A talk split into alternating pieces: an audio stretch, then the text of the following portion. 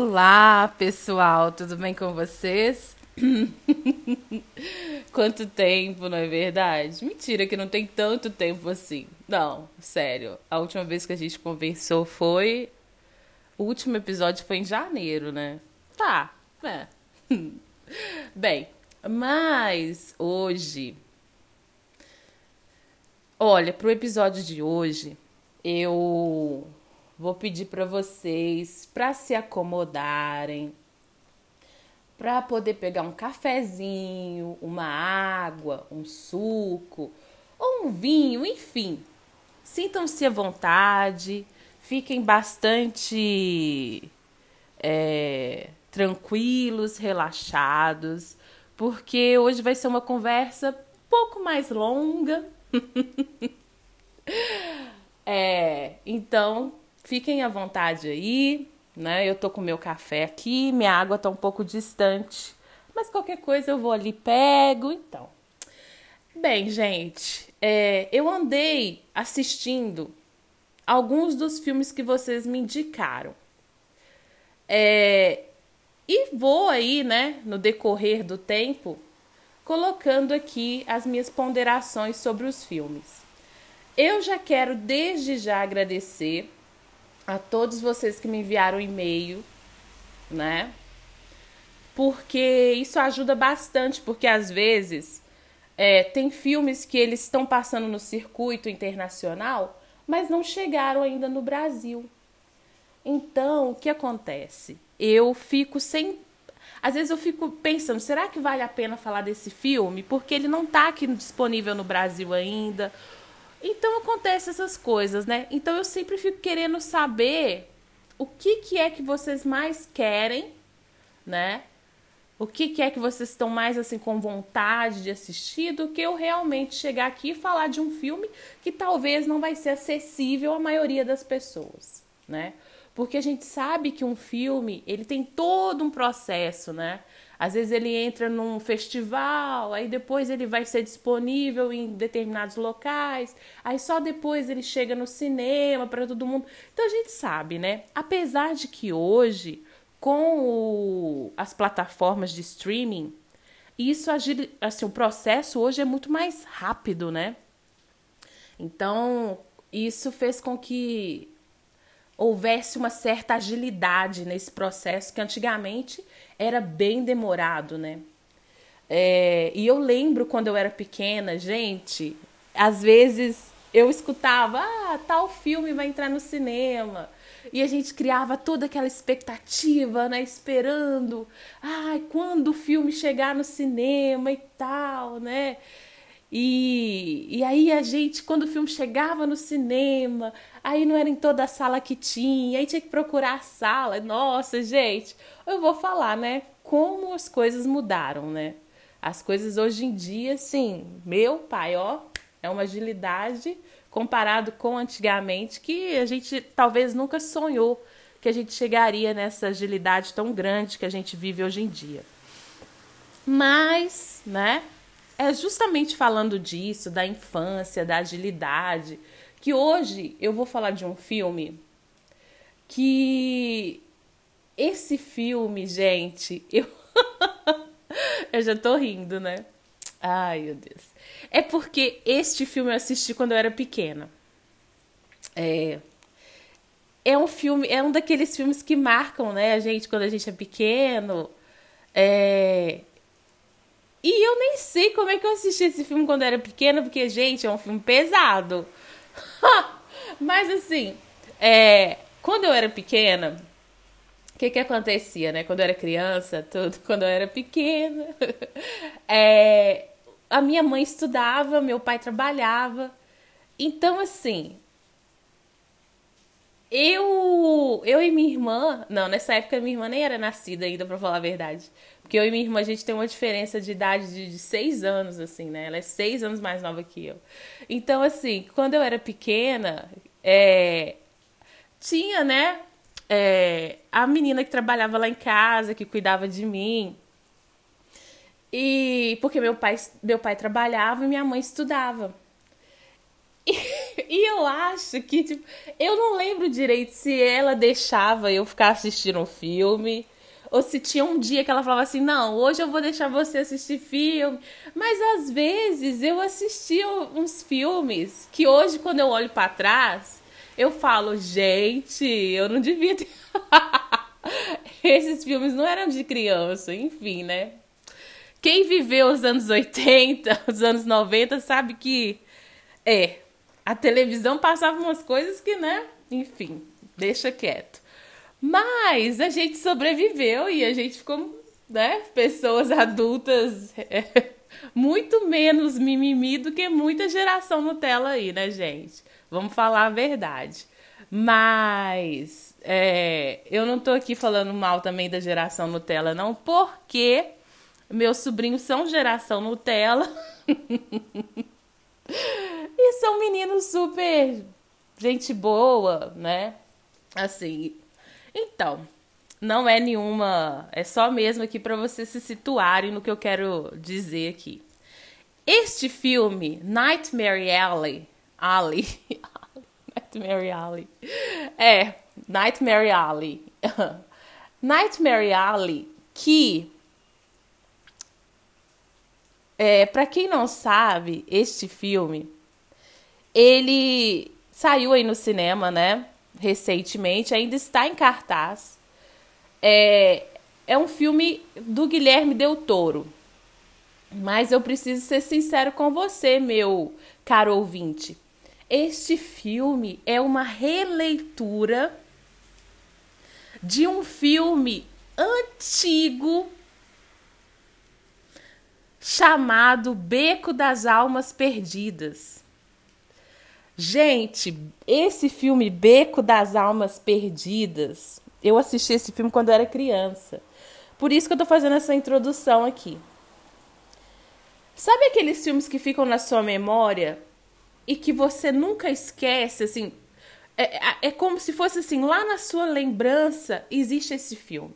E eu lembro quando eu era pequena que eu assisti esse filme, esse filme me marcou muito porque tinha um freak show, né? Que é aquele. Era sobre um circo. E tinha no circo aquelas apresentações bizarras.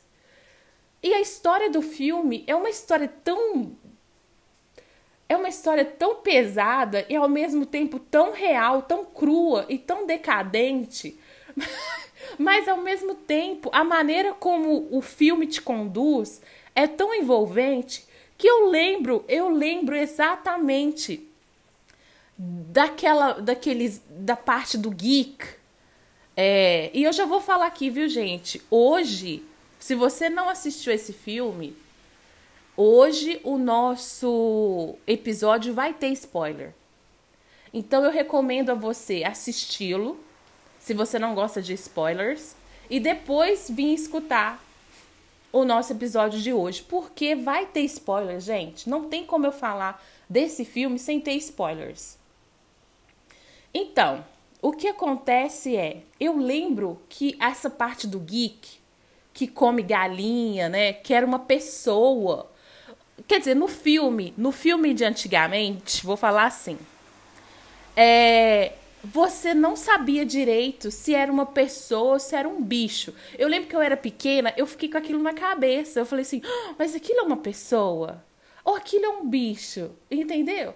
Mas nesse filme agora, no novo, é bem explícito, né? A gente sabe que aquilo ali é um ser humano que chegou numa. Ai, que chegou numa degradação tão grande, né? Que virou um, um bicho, né? Assim, entre aspas, né? Vou Ai, gente, é, é triste, né? Eu acho. gente, sério, eu acho tão. Nossa, é muito. Ai, mas enfim. Aí o que, que acontece? Eu lembro que eu tinha no meu inconsciente, né, na minha lembrança, a, a visão daquele, daquele ser comendo galinha, né, arrancando a, a, o pescoço das galinhas, tudo. Mas assim, eu, na época, criança, era muita informação para eu poder digerir. A única coisa que eu lembrava era que era um filme que me deixou bastante incomodada, porque a história do filme é pesada, né? E porque eu não entendia quando eu era pequena o que, que aconteceu com o Stan para ele chegar àquele ponto. Sabe como é que é? Eu, quando eu era pequena, criança, né? A gente, quando é criança, a gente não consegue entender direito o quanto que a vida é, é, é pesada, né? O bom de ser criança é esse, né? É isso. Mas então eu, como criança, eu não conseguia entender o que, que aconteceu com o Stan, né? Para ele fazer aquele ciclo inteiro e, e chegar àquele ponto que ele chegou. Agora, eu adulta, né? Aí vocês vão falar, mas você não assistiu esse filme depois? Gente, por incrível que pareça, por incrível que, eu, que pareça, eu, eu não assisti o Beco das Almas Perdidas depois que eu fiquei maior. Eu não, eu não fiz esse regresso ao filme. Talvez porque é, eu nem quisesse. Sério, porque para quem assistiu agora a releitura do Guilherme, Guilhermo, Guilhermo del Toro, enfim, né? Tem muita gente que não gostou do filme, né? E tem muita gente que gostou e tem muita gente que gosta desse filme, né? Justamente porque é uma releitura. E eu vou falar com vocês, gente. É, o Guilhermo, é, ele falou que uma das coisas que fez com que ele quisesse refilmar, né, fazer uma releitura, né, que é uma releitura na verdade, é um olhar bem particular do Guilhermo é, em cima dessa obra, né. Então, o Guilhermo, ele falou que ele também assistiu esse filme quando ele era pequeno. Olha que interessante, né? Como os filmes marcam as pessoas. Ele falou que ele era fã dessa história, e que ele pensava um dia em, em refilmar, mas que ele entendeu que refilmar seria impossível, né? Mas que ele podia fazer um, um olhar dele sobre esse filme. Sinceramente, eu estava um pouco receosa de assistir, porque eu sou fã do primeiro filme. Aí você vai falar, mas Jaqueline, o primeiro filme é velho. Gente, mas assim, é velho, mas é muito bom. Se você quiser voltar no filme antigo e depois assistir o novo, pode fazer isso, porque o filme antigo, ele é sensacional. Ele é um filme no ar, né? É, para quem gosta de cinema e gosta desses filmes no ar, né, dessa época, é um prato cheio, né? E e o Guilhermo, eu gostei porque o Guilhermo, ele não deixou o filme perder essa essência no ar o Guilhermo, ele fez com que o filme fosse um neo-noir. Então, o cinema, eu gosto muito, gente, de filme noir. Eu, eu gosto. E esse neo-noir que tá chegando aí, que o pessoal tá trazendo, eu também tô gostando muito. Então, eu, assim, sinceramente, o último filme que eu falei que era um neo-noir, né? Que eu falei que o filme era bom, tem vídeo lá no canal, e eu fiz aquela propaganda toda do filme, e muita gente foi assistir depois e falou comigo, já que se você não tivesse falado comigo, eu nunca ia assistir esse filme na minha vida. E o filme é sensacional. Porque, gente, eu sou, eu sou bastante seletiva para assistir filme. Seletiva por quê? Porque eu tenho que ser, né? Eu tenho que ser porque, assim, o máximo que eu consigo assistir, né, é de filme, assim, eu, o máximo que eu consigo, quando vocês me indicam um filme, né, eu vou anotando. Vocês acham que eu não anoto? Eu anoto, anoto, pesquiso onde que eu vou assistir e tal, onde que está disponível. Mas o máximo que eu consigo assistir de filme durante um dia, assim, é, são três filmes. E mesmo assim, o terceiro, eu sinto que eu não consigo digerir o tanto que eu gostaria de digerir do filme. Porque a mente da gente cansa, porque são muitos detalhes. E quando eu vou falar de um filme, eu não assisto esse filme só uma vez, tá? É, eu tô aqui contando um pouco do meu processo, porque às vezes a pessoa fala, nossa, Jaqueline, demora para gravar episódio do podcast. Eu demoro sim, mas eu demoro porque eu tô aqui explicando o meu processo para vocês. Eu assisto, quando eu vou falar de um filme, eu assisto ele a primeira vez E normalmente eu assisto uma segunda vez. A primeira vez é mais mesmo para poder assistir o filme, né? E a segunda vez é para ver detalhes que às vezes na primeira vez eu não consegui adquirir ali na minha visão, na minha primeira visão. E fora isso, gente, que toda vez que você assiste um filme a primeira vez, tem muito da sua da sua impressão já ali, né? Da sua expectativa. Quando eu assisto o filme a segunda vez, eu já assisto ele com menos expectativa. Então eu posso dizer assim, o meu primeiro olhar é o olhar do do espectador. O meu segundo olhar é já é o meu olhar mais mais clínico, né? O olhar de quem é, eu não costumo muito falar, né, do que que eu sou formada, o que que eu não formei. Eu não, não costumo muito.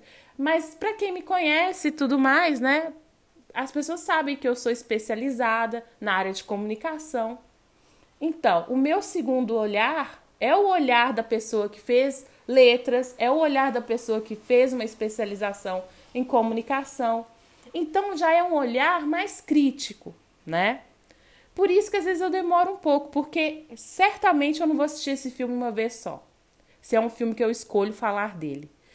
E o Beco da, o Beco das Almas Perdidas, né? É um filme que eu tava um pouco assim receosa de assistir, porque eu tinha uma lembrança é, uma lembrança quase que pueril dele, né? Aquela lembrança da infância, aquele filme que te marca. Mas quando eu vi o Guilhermo dando entrevista e falando que ele escolheu esse filme porque é um filme que marcou a lembrança dele, eu falei assim. Gente, ele teve cuidado. Porque quando a gente vai, né, a gente escolhe um projeto que é uma coisa que tem um carinho ali, a gente dá muita atenção para isso. Então eu fui assistir o Beco das Almas Perdidas, né? Já sabendo que eu ia encontrar uma coisa boa sim. E eu não me decepcionei. Olha, eu acho que as pessoas que não gostaram do filme, eu vou entrar nisso depois, tá? Mas eu quero dizer agora do começo, do começo mesmo, da, da, da essência, né? É, é um filme fácil? Não é um filme fácil, gente. É um filme que a história dele é aquele filme que você precisa de excelentes atores, você precisa de. Você precisa de captar a atenção do seu espectador. E para isso você é um filme que você tem que ter na, nas mãos um, um elenco sensacional. O filme, né, Beco das Almas Perdidas, o antigo, ele tem um elenco sensacional que era um elenco da época, né? É, que sem sombra de dúvidas era. Enfim, era, é, vamos dizer assim, eram os melhores atores da época, né? E agora, né, nesse filme agora, o filme antigo, para quem não sabe, ele é de 1947. Por isso que eu falei que era um filme antigo, né, gente? De 1947. E você encontra ele? Encontra, tá, gente? Pode procurar aí, viu? Na internet, e você encontra sim, tá? Não é, não é difícil de achar, não. É, o Beco das Almas Perdidas, de 1947, ele tinha no elenco, gente, pessoas assim. Olha, só para vocês terem uma ideia, né? O diretor do antigo, de 1947, era o Edmund Golding. Esse filme, ele tinha no elenco, né? O Tyrone Power. O Tyrone Power, na época, 1946, ele era a sensação da época. Tipo, ele era o galão, galão. galão é ótimo. ele era o galã da época. então, é Galão é ótimo. Vocês entenderam a brincadeira, né? Pois é. Mas assim, ele é um excelente ator. E muito do filme de 1947, né?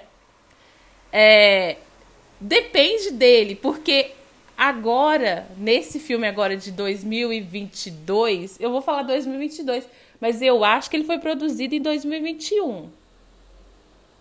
O do Guilhermo, né? Mas, foi, mas saiu agora, né, gente? Então tá. O filme é, precisava de um, de um ator principal que tivesse carisma, né? Que tivesse o mesmo, o mesmo peso que o Tyrone Power tinha na época né? E realmente, né? Então o que, que a gente tem no filme novo agora, né? A gente tem um galã também, né? Um galã, né? E um ator que é muito querido, né? É, da atualidade, muita gente gosta muito dele, né? Que é o Bradley Cooper. Então, no de 1947, nós temos o Tyrone Power. E agora 2022, nós temos Bradley Cooper fazendo o papel do Stan. Agora, gente, tem só Bradley Cooper nesse filme? O elenco desse filme agora de 2022 é sensacional. A gente tem Kate Blanchett fazendo a Lilith Reader, tem a Rooney Mara e tem a Toni Collette e tem um ator que eu particularmente gosto muito dele, muito mesmo, né? Que é o Willem Dafoe. Fora outras pérolas que a gente tem nesse filme, gente, a gente tem Ron Perlman, a gente tem o Richard Jenkins, que eu vou te falar, gente, o Richard Jenkins nesse filme para mim é um dos melhores papéis do Richard Jenkins. Eu, o Richard Jenkins, ele é aquele ator que muita gente não sabe pelo nome, não conhece. Você falar, nossa, você já viu um filme do Richard Jenkins? Hum, pessoas não... Aqui, pelo menos no Brasil, acho que a maioria nem sabe pelo nome. Mas se você mostrar a cara dele, você vai falar, nossa, eu já vi muitos filmes com esse cara, porque o currículo dele é vasto. E ele, nesse filme, ele ficou com um papel. Olha, tem uma cena ali que é de arrepiar. é uma cena de arrepiar, porque tipo, você até aquele momento ali, você não, você acha que o Richard Jenkins é um homem, ele faz o, o Erzla, Erzla, eu tenho dificuldade de falar esse nome, Erza, Erzra, é. E a gente acha que até aquele momento ali, ele é só um homem assim, triste, né? pelo que aconteceu com a esposa dele. Ai. Só que quando o arco dele, né? Ai, a gente descobre, né? Quem que ele é realmente, o que que ele fez. Ou oh, aquilo ali é de arrepiar, viu? Ai, gente. Enfim, né? Esse filme, é, O Beco das Almas Perdidas, né? Que eu acho que eles mudaram o nome agora, porque, gente, eu vou continuar falando Beco das Almas Perdidas, vou continuar falando para vocês poderem associar ele ao filme de 1947. Mas eu tô achando que o povo mudou o nome agora em português para outra coisa. Eu acho que não é Beco das Almas Perdidas mais, não. Tô achando que eles mudaram o nome, mas Beco das Almas Perdidas é o antigo de 1947 que, que o nome, na verdade, é Nightmare Alley, né? Que seria Beco do Pesadelo, né? Foi esse nome que eles mantiveram agora? Ou tá. Enfim, gente, olha, aqui na internet, tava olhando aqui. O filme tá com os três nomes, tá, gente? Ó, Nightmare Alley, Beco do Pesadelo e Beco das Almas Perdidas, meu pai. Enfim, né? Mas é tudo a mesma coisa, tá, gente? Vamos situar aqui, ó. Beco das Almas Perdidas é o nome do filme antigo. Se você quiser achar na internet, o antigo, O Beco das Almas Perdidas. Nightmare Alley é o nome do filme em inglês. E agora, para atualizar o filme nessa versão do Guilherme Del Toro, o filme ganhou o nome em português de O, o Beco do Pesadelo, que é uma tradução direta do inglês, né? Situaram aí, né? Pois é. O filme foi lançado em 2021, mas só agora tá chegando pra gente aqui, tá? se situaram aí, né? Então, como eu estava falando, é, o que, que acontece nesse filme? É um filme que a história não é uma história de efeitos especiais, não é uma história de monstros, porque o monstro desse filme, os monstros deste filme, gente, é o próprio ser humano.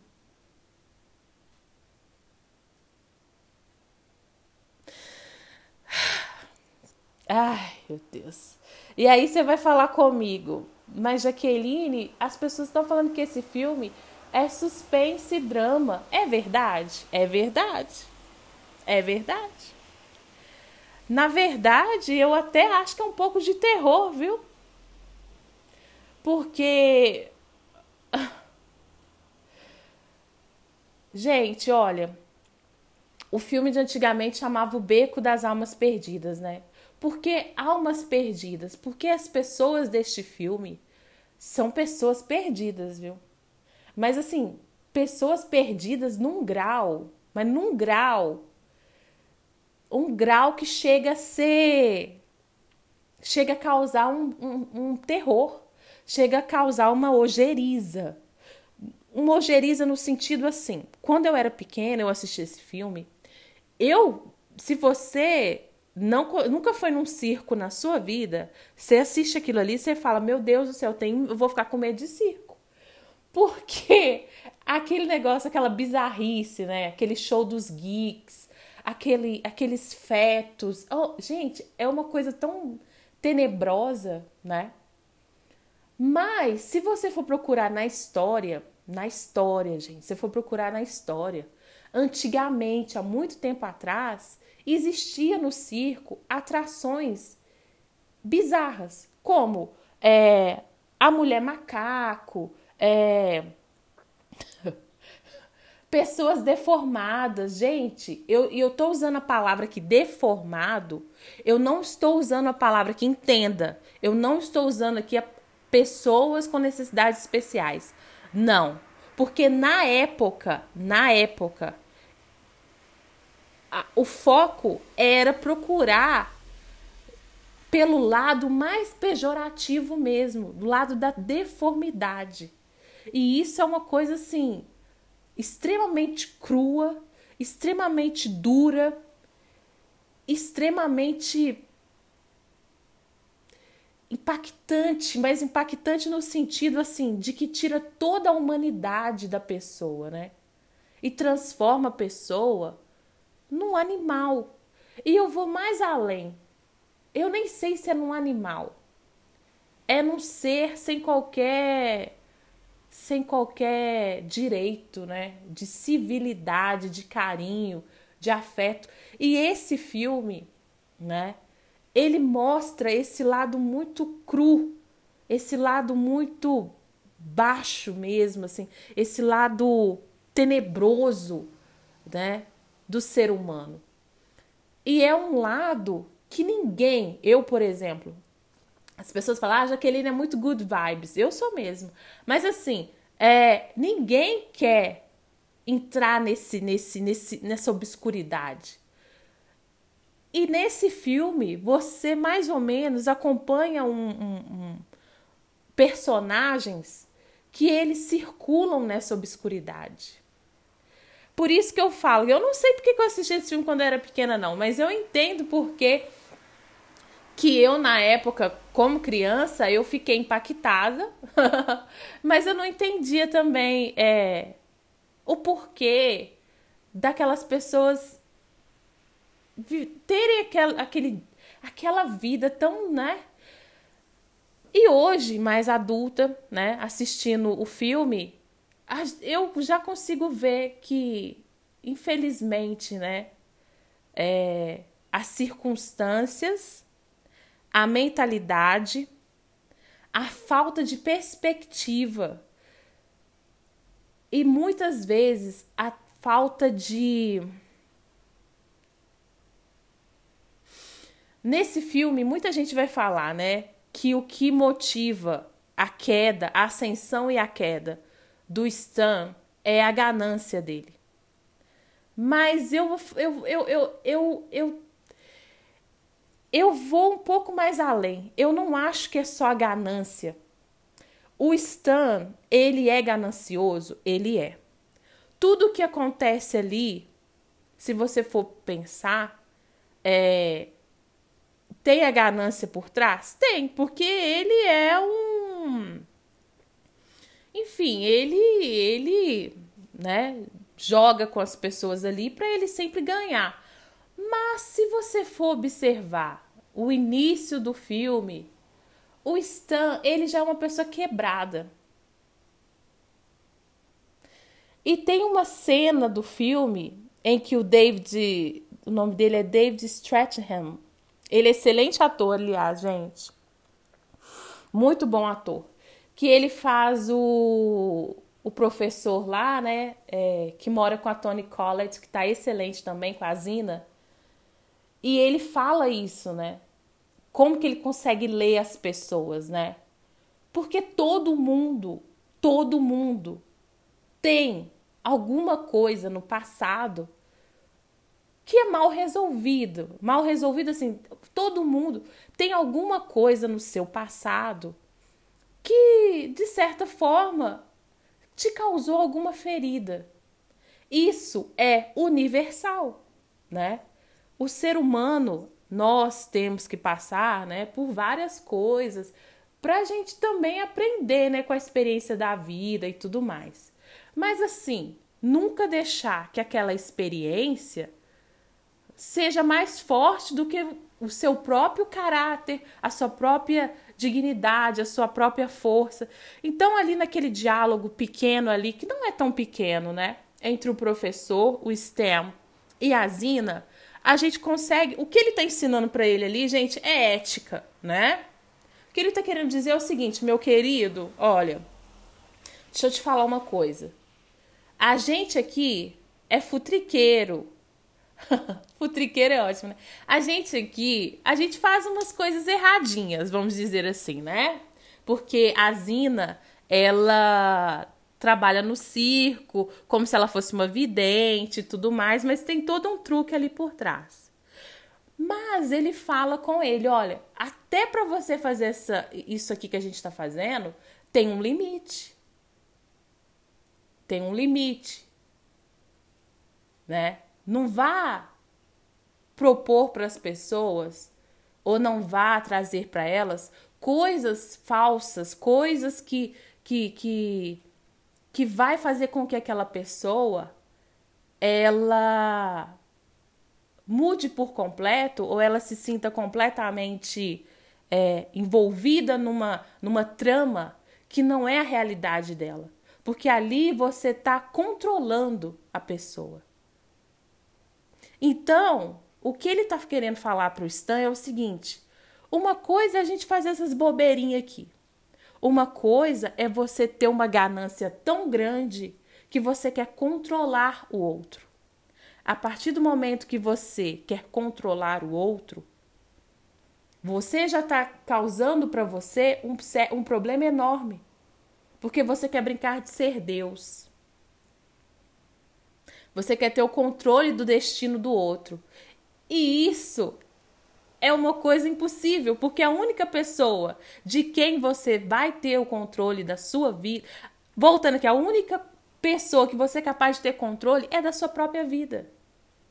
Então não tente ter controle da vida dos outros, porque você nem, porque a única pessoa que você pode ter controle da vida é a sua própria vida. E isso gera várias consequências, né? E aí, o Stan por isso que muita gente fala, ah, é sobre a ganância esse filme. Tomar um gole aqui de café. Hum, tá. É sobre a ganância, mas não a ganância só pelo dinheiro. Porque a ganância que movia o Stan, ela é muito mais forte do que a ganância pelo dinheiro. A ganância dele é a ganância de ter controle sobre o outro. E esse filme ele é tão assim meticuloso na história, por isso que eu falo, é, as pessoas podem não ter gostado deste filme porque não viram aquela inovação do Guilherme Del Toro. Porque tá todo mundo acostumado com aqueles filmes de monstros do Guilhermo super cheio de efeitos cinematográficos. Este filme não é sobre isso. Este filme é sobre o ser humano. E o ser humano no seu pior. Hum. Então, o que acontece? O Stan, ele já é uma pessoa quebrada. A gente, a gente só vai descobrir depois, né? Quando o filme é amarrado ali, e é amarrado muito bem feito, né? A gente vai descobrir que o passado do Stan é horrível. Tudo. A, gente, a vida dele é horrível. Meu pai do céu. Mas assim, justamente por ele não ter conseguido ter controle de situações, que ele tem esse desespero, é quase um desespero, se eu vou sentir ali, um desespero por controlar o que está ao redor dele. Sendo que se ele tivesse controlado só a vida dele e vivido a vida dele ali, e se ele tivesse se ele tivesse mudado de postura e falado: olha, eu agora, eu tenho um emprego, né? Eu, eu achei um dom que eu tenho. Porque o dom dele de ler as pessoas é um dom também, né? Querendo ou não querendo. Mas se ele falasse: não, vou usar isso para o meu benefício, né? Vou fazer meus truquinhos de mágica aqui, entendeu? Vou, eu já, olha, achei a mulher, uma mulher que me quer, uma mulher que me ama, entendeu? Uma pessoa boa vou viver minha vida aqui fazendo meus showzinho, né? E é a vida que e tô feliz aí, ó, né? Não. O este... nada para ele basta, nada para ele basta. Né? Então todas as pessoas que atravessam o caminho dele, elas são extremamente machucadas.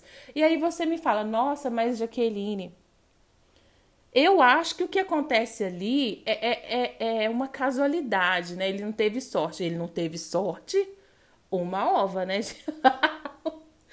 Porque, gente, vamos pensar aqui. O homem aparece no circo do nada. Tudo bem que aquele circo ali era tenebroso, de certa forma era, mas mesmo ali dentro do circo tinham pessoas boas. A Zina acolheu ele super bem. O professor estava disposto a ensiná-lo desde que ele não ultrapassasse o limite, né, que foi estabelecido ali. O personagem do William Defoe, o Clem, ele é terrível. Mas aí que eu te falo, outras pessoas conviviam com Clem. Por que, que ele, por que, que ele era tão atraído assim, né, pelo show dos geeks? Porque de certa forma, dentro dele ele tinha aquela ferida exposta né? E de certa forma aquilo ali atraía ele. Então quando a gente vê o Clem toda hora ali conversando com ele, né? E falando com ele assim, não, não se faça como se você se importasse, porque você não se importa. Hora nenhuma ele fala, não, Clem, eu me importo. Eu acho que isso é horrível. Olha, eu, ele, ele poderia até falar. Aí vocês vão falar, ah, mas ele poderia. Se ele fizesse isso, ele podia ser expulso do circo. Não. O professor falava: olha, eu não, eu não. Eu acho horrível. Eu acho horrível o que o Clem faz. Agora, o, o, o, problema do Stan é que nem isso ele conseguia. Ele não conseguia dizer eu acho errado. Então, quando Clem brinca com ele ali todas as horas, não se faça como se você importe, se você importa com isso. Ele já sabia que ali dentro do STEM tem uma coisa quebrada ali. Tem uma coisa quebrada ali que quanto mais ele cutucasse, mais quebrado ia ficar. Agora, por outro lado, a gente vê a Zina e o professor trabalhando com ele o lado mais ético, né? Mostrando para ele, olha, você pode fazer isso, você é bom nisso, mas não passa esse limite, porque se você passar esse limite, você vai causar problemas para você.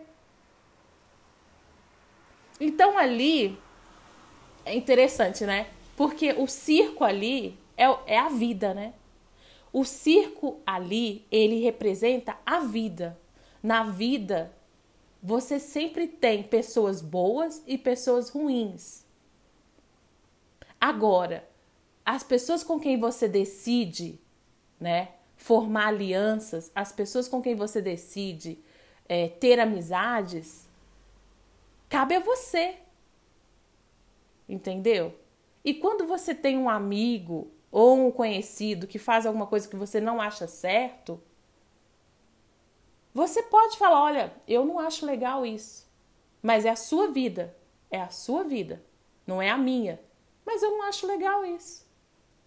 Entendeu? Então ali a, a, o circo, né, é a vida em si.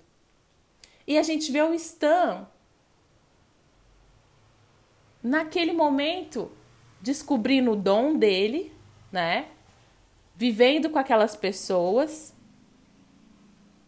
E quando ele sai do circo, é o momento que ele vai dar realmente início à vida dele. E aí você pensa, mas ele foi para o lado bom ou ele foi para o lado ruim?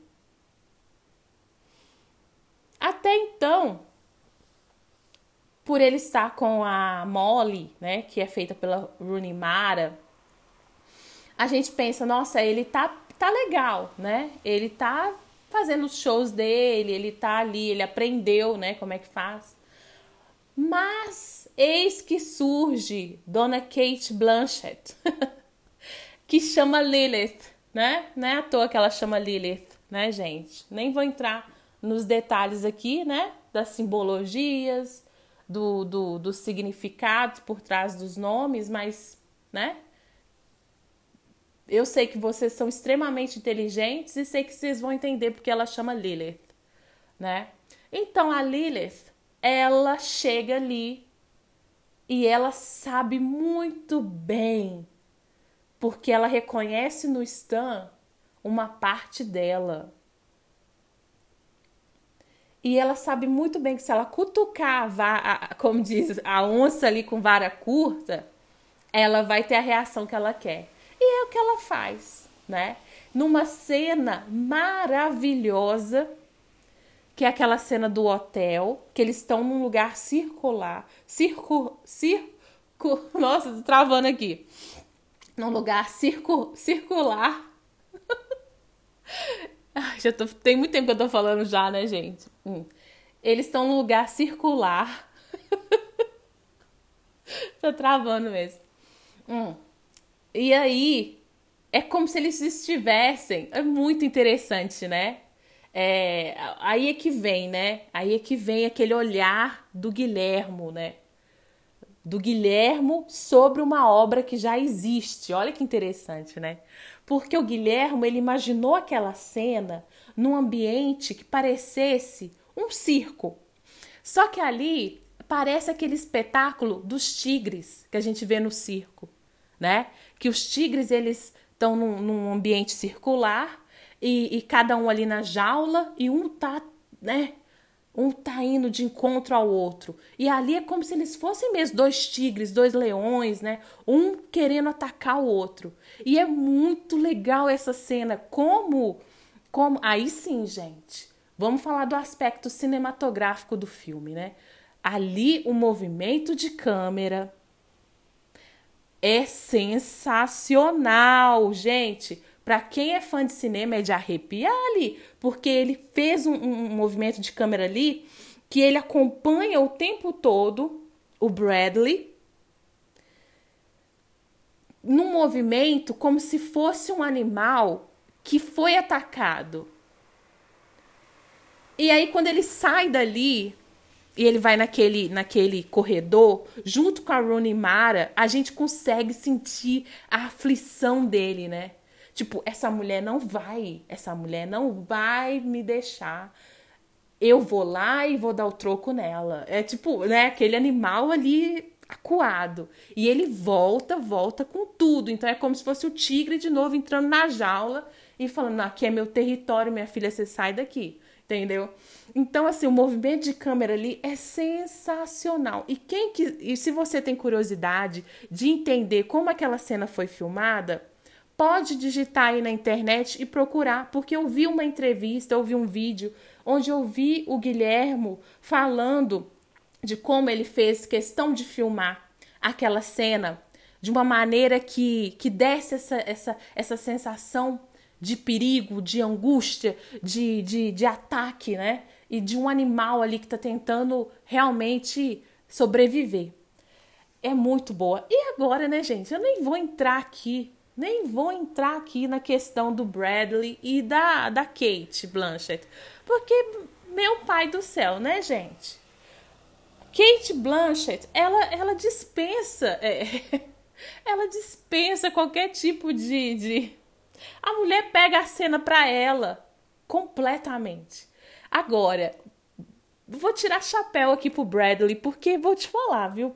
Ali naquela cena ali, para ele ele também tá muito bom naquela cena, porque a Kate, ela tem uma mania de, ela não tem uma mania, ela tem uma presença, né? Então ela pega a cena para ela, mas ali ele tá, vou te falar, eles estão ali, ó, realmente ali de igual para igual, dois leões ali, ó, né? Então, ali naquela cena, a gente já sabe que começa a derrocada, né? Para o Bradley. Para o Stan, na verdade, né? Porque o Bradley tá ótimo, né, gente? É o Stan, o personagem dele. Então, Stanton, né? Stanton é o nome do personagem, mas todo mundo fala Stan no filme, né? O Stan, oh my goodness. Ali ele foi fisgado. E ali começa, né, gente, o, a derrocada. A Molly já percebe que ele ultrapassou os limites ali, né? Ali deixou de ser uma questão de show para ser uma questão de vingança, né? Para ser uma questão de você me feriu, eu te firo dez vezes mais, né? Já virou ali um olho por olho, dente por dente. Só que até então a gente não sabe a gente não sabe o que que está por trás, né, de toda aquela aquele mise-en-scène de Dona Lilith. Até que a gente vai descobrir, né, que ladrão que rouba ladrão tem 100 anos de perdão, né? Então, Dona Kate Blanchett, né, que faz o papel de Dona Lilith Ritter, ela usa ele de uma maneira assim Ó, oh, meu Deus.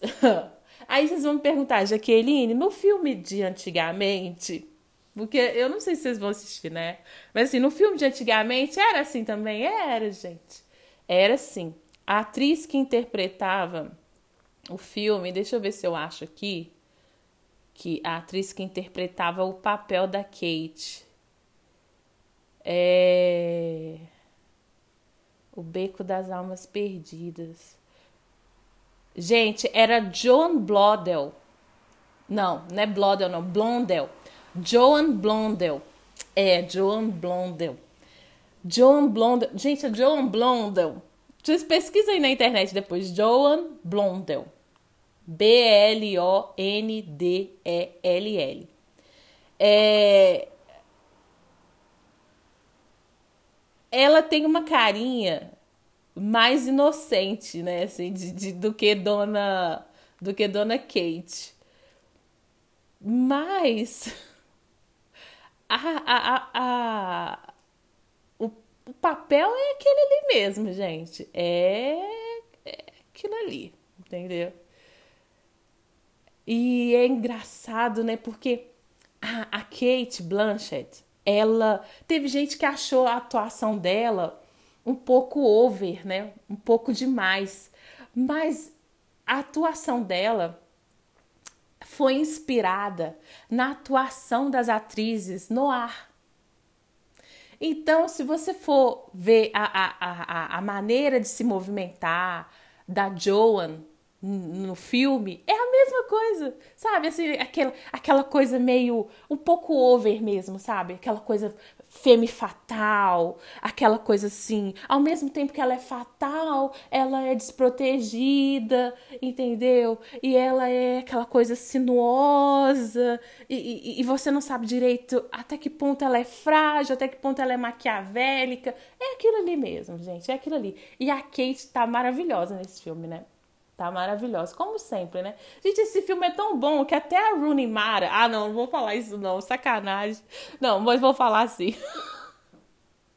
Até a Rooney Mara nesse filme, gente, ela tá ótima. Olha, eu vou falar para vocês, Dona Rooney Mara. Ai, gente, olha, Rooney Mara. Tem filme da Rooney Mara que eu gosto muito, mas tem uns filmes que eu, que eu falo assim, gente, o que tá acontecendo? Eu entendo que a Rooney Mara, ela não é aquela atriz expressiva, né? Ela é aquela atriz mais assim, recolhida. Mas tem filme que ela tá recolhida demais. Aí eu falo, gente, não, não pode ser. Foi assim mesmo que o diretor queria que ela estivesse? Agora, neste filme, até a dona Rooney Mara soltou a voz nesse filme. Gente, nunca vi a Rooney Mara falando tão alto assim na minha vida. Eu, eu vou falar para vocês, eu entendo inglês e tem filme da Rooney Mara que eu, eu, eu falo assim, quê? O que, que ela tá falando? Ela fala pra dentro. Agora, nesse filme, a mulher abriu a boca. Eu escutei, eu escutei tudo que essa mulher falou nesse filme. Falei assim, gente, não é que, ó, vou te falar, só podia ser o Guilherme Del Toro mesmo para falar, minha filha, ó, presença, presença nesse filme, presença. Porque a Rooney Mara tá ótima nesse filme, ótima. Então, né? eu tinha que fazer esse parênteses aqui, gente. Eu tinha que fazer, porque eu fiquei, eu falei, gente, Dona Runimara, olha, falando pra fora, né? Falando, ó. Fiquei boba. Mas aí, o que que acontece? é. Neste momento do filme, que você sabe que, que o STEM. É aquela coisa, né? Você, esse filme é muito interessante porque você não consegue. Eu, pelo menos, eu não consigo. É, é, é eu, né? Eu não torço pra ninguém ali. Aliás, a, pra Molly, né? A Molly, a gente torce um pouco pra ela, né? A gente pensa, minha filha, sai desse casamento, sai desse relacionamento enquanto dá tempo. É a única coisa que a gente pensa, né? Casca fora enquanto dá tempo, porque a gente já vê que vai dar errado. Mas o STEM, que é o principal, você não torce para ele, né? Você fica assim, gente, esse cara é. Esse cara é estranho, né? Apesar de que você não sabe direito, até aquele momento ali você tem suposições, mas você não sabe direito o que, que aconteceu na vida de STEM que você fica com o pé atrás. Você fala, poxa, eu, eu, eu quero, eu quero gostar desse cara, eu quero torcer para ele. Mas ele faz umas coisas que não é legal. Ele não é legal, entendeu? Esse é o problema do STEM. Você fala assim, gente, ele parece que é uma pessoa boa, mas ele faz umas coisas que não, não é legal. E as pessoas estão avisando para ele, né? Porque o interessante nesse filme também é que você não pode falar nossa, ninguém avisou pro Stem que a vida dele. Porque, gente, até o povo lá do circo volta de novo naquele momento ali, né? Pra mostrar pra ele: olha, amigo, olha. Oh, você tá indo pra um lugar que eu vou te falar. Oh, entendeu? Mas ele é teimoso, né? Ele é tão teimoso. E aí tem uma parte. Eu, uma coisa que eu gosto muito nesse filme também, gente, é que o respeito, né, com que eles é, têm pelo, pelo tarô. E eu acho isso uma coisa muito legal também, porque é, eu jogo tarô e muita gente às vezes acha que tarô é, é, é, é, Ai, as pessoas vêm com umas coisas muito esotéricas, né? Em cima do tarô. Ai, porque tarô é coisa de magia, é coisa. Gente, olha, eu vou falar para vocês. Se você procurar saber sobre tarô, existe ali toda uma coisa de os arcanos maiores, os arcanos menores, eles têm muito significado e necessariamente não tem que estar tá relacionado à magia, entendeu? Não tem que estar tá relacionado a isso não, né? Mas eu não vou entrar aqui nesse detalhe porque eu não vou dar aula agora sobre tarô, né? Nem vou nem tô fazendo consulta com ninguém aqui. Mas eu tô falando que eu acho muito legal o respeito que esse filme tem quando ele mostra o tarô, né? E acho interessante também a maneira como o filme é bastante fiel de mostrar o significado do que a carta tá mostrando ali, sem vir com muita com muito misticismo em cima daquilo, né? Então, quando a Zina, ela coloca as cartas ali, ela faz um jogo de três cartas para ele, né? É, que simplificando é, é, tipo, né, momento passado, momento presente, momento futuro. Vou falar bem assim, pra vocês entenderem de uma maneira bem fácil. Quando o momento futuro dele aparece a carta do enforcado, e a carta do enforcado, se vocês não sabem, a carta do enforcado, quando ela aparece é, na posição natural, o cara que está enforcado, ele está de cabeça para baixo, né? Porque ele está enforcado. Quando ela aparece reversa, ele fica com a cabeça para cima. Aí muita gente pode falar, ué, gente, mas não era melhor? Não era coisa boa se aparecesse com o cara com a cabeça para cima? Não, é o contrário. O enforcado, ele é uma carta que tem vários significados, né? Mas ali, como uma potencialidade para o futuro, né? Poderia sim significar, ainda mais porque ela apareceu reversa, que ele realmente ia envol se envolver numa situação que traria para ele, né? Uma, um aprisionamento, né? Uma total falta de iluminação. A carta do enforcado, ela tem muito a ver, às vezes, com é, o nosso crescimento espiritual, o nosso crescimento. Porque muita gente pensa, nossa, a carta do enforcado, o cara tá de cabeça para baixo e, e, ele tem tipo uma, um, um, um, uma iluminação ao redor da, da, da, da face dele. Aquilo ali representa muito a pessoa que, por diversas é, adversidades, ela encontrou dentro de si mesmo a iluminação. O que ali é o contrário na história do Stan. Através das adversidades, ele só encontrou a ruína, o declínio e a perdição. E isso é muito triste. Ai, gente, esse filme tem um. Esse filme é um dos finais mais tristes que eu já vi no cinema. Meu pai. Eu acho que se eu fosse fazer um top 10 finais mais horríveis, tenebrosos do cinema, esse filme certamente entraria em um dos top 10. Porque o final dele é horrível, né?